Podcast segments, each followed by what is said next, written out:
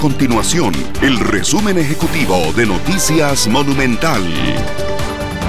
Hola, mi nombre es Fernanda Romero y estas son las informaciones más importantes del día en Noticias Monumental. La decisión del país generó un aumento en el precio de los eurobonos costarricenses en el mercado internacional, lo que podría provocar una disminución en el tipo de cambio. El bloqueo de la señal telefónica en las cárceles terminó de implementarse el pasado 31 de diciembre. Sin embargo, las llamadas con timos e intentos de estafa permanecen aún durante este mes de enero.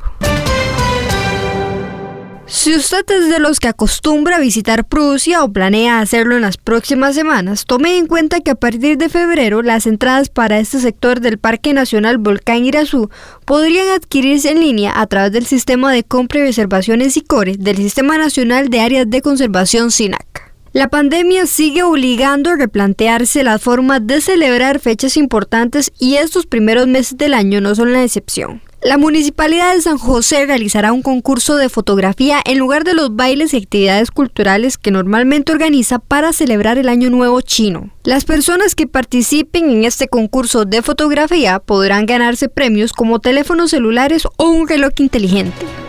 Estas y otras informaciones usted las puede encontrar en nuestro sitio web www.monumental.co.cr. Nuestro compromiso es mantener a Costa Rica informada. Esto fue el resumen ejecutivo de Noticias Monumental.